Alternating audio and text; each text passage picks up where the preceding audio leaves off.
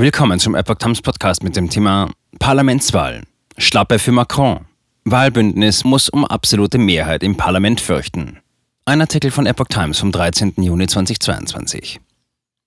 Kurz nach seiner Wiederwahl hat der französische Präsident Macron eine Schlappe erlitten. Nach der ersten Runde der Parlamentswahl ist die absolute Mehrheit seines Bündnisses Ensemble nicht gesichert. Der französische Präsident Emmanuel Macron muss nach der ersten Runde der Parlamentswahl um die absolute Mehrheit seines Bündnisses Ensemble fürchten. Macrons Partei kommt mit ihren Verbündeten nach offiziellen Angaben aus der Nacht zum Montag auf 25,75 Prozent der Stimmen. Die linksgrüne Allianz NUP von Jean-Luc Mélenchon lag nahezu gleich auf. Sie erhielt nur 21.442 Stimmen weniger. Das französische Mehrheitswahlrecht begünstigt bei der Sitzverteilung das stärkste Wahlbündnis. Macrons Partei kommt mit ihren Verbündeten nach Schätzungen mehrerer Wahlforschungsinstitute vom Sonntag auf 255 bis 295 Sitze. NÜP kann mit 150 bis 210 Sitzen rechnen.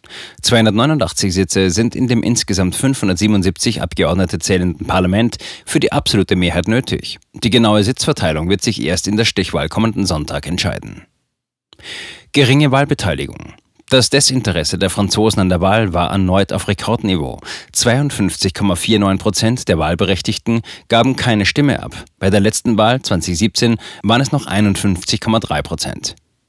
Wir sind die einzige politische Kraft, die die Mehrheit in der Nationalversammlung erreichen kann, sagte Macrons Premierministerin Elisabeth Born. Sie rief mit Blick auf die Stichwahl am kommenden Sonntag zu einer Woche der Mobilisierung auf. Ziel sei es, eine starke und klare Mehrheit zu bekommen, betonte sie. Born und 14 weitere Regierungsmitglieder sind selbst bei der Parlamentswahl angetreten und riskieren ihren Regierungsposten, wenn sie nicht gewinnen. Born liegt nach eigenen Angaben in ihrem Wahlkreis vorn. Zum ersten Mal erreicht ein wiedergewählter Präsident bei der Parlamentswahl nicht die Mehrheit, sagte hingegen Mélenchon.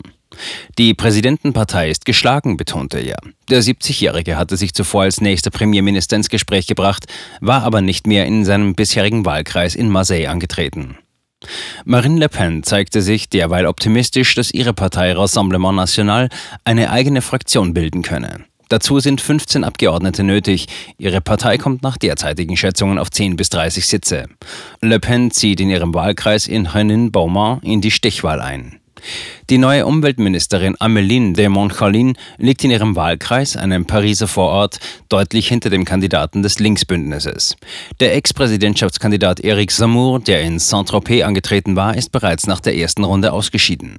Das linke Wählerbündnis kann es bereits als Erfolg verzeichnen, dass es das linke Lager geeint hat sagte der Meinungsforscher Frédéric Darby im Rückblick auf die Präsidentschaftswahl, bei der sich zahlreiche linke Kandidaten Konkurrenz gemacht hatten. Neuer Hauptgegner im Parlament. Für Macron wird es in der zweiten Amtszeit voraussichtlich schwieriger, seine Reformen durchzusetzen. Insbesondere die Rentenreform ist umstritten.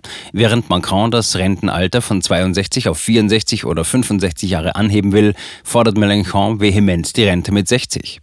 Fest steht bereits, dass Macron einen neuen Hauptgegner im Parlament hat. An die Stelle der konservativen Republikaner wird das Linksbündnis Noob treten. Die Republikaner stehen vor einer Niederlage. Sie kommen auf 33 bis 80 Sitze. In der ersten Runde der Parlamentswahl waren mehr als 48 Millionen Franzosen aufgerufen, ihre Stimme abzugeben. Sie wählen die 577 Abgeordneten der Nationalversammlung, eine der beiden Kammern des Parlaments. Die zweite Kammer ist der Senat, dessen Abgeordnete erst 2023 neu bestimmt werden. Die französische Nationalversammlung hat im politischen Leben Frankreichs eine geringere Bedeutung als der Bundestag in Deutschland. Das liegt an der starken Rolle des Präsidenten, der sich nicht vor dem Parlament verantworten muss.